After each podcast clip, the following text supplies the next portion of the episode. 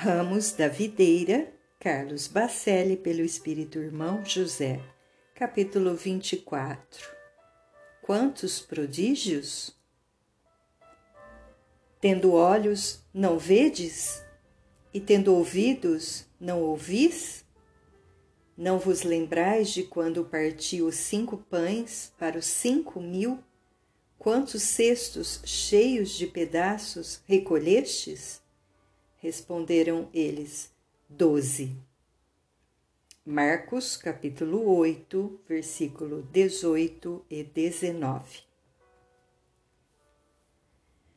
Destas palavras, Jesus depreende-se que os apóstolos já não mais se recordavam do episódio da multiplicação dos pães em favor da multidão faminta.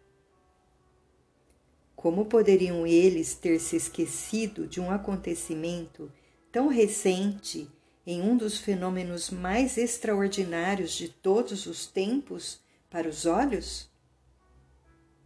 No entanto, é forçoso convir que os homens são quase todos assim. Ouvidam com extrema facilidade as bênçãos com que o céu constantemente os beneficia na ânsia de querer mais, não retém na memória o muito recebido. Jesus teve que alertar os companheiros, inquirindo-lhes com veemência. Quando parti os cinco pães para os cinco mil, quantos cestos cheios de pedaços recolhestes? Havia sobrado exatamente um cesto cheio para cada apóstolo, ou seja, doze cestos de pães.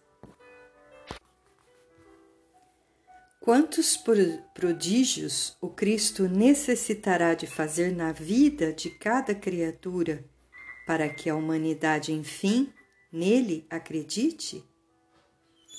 Se o homem não atenta para os fenômenos de ordem externa, eterna que contempla, como atentará para aqueles que todos os dias o Senhor promove imperceptíveis em sua intimidade, renovando-o sem violência? Nas horas de tempestade, nas mais diversas provações que lhe desabam na existência, o homem facilmente se esquece do longo tempo de bonança que desfrutou sem que nada lhe comprometesse a paz. De maneira geral, a criatura humana somente se sente lembrada por Deus quando poupada de qualquer padecimento. No entanto, por outro lado, ela somente se recorda de Deus quando a dor vem incomodá-la.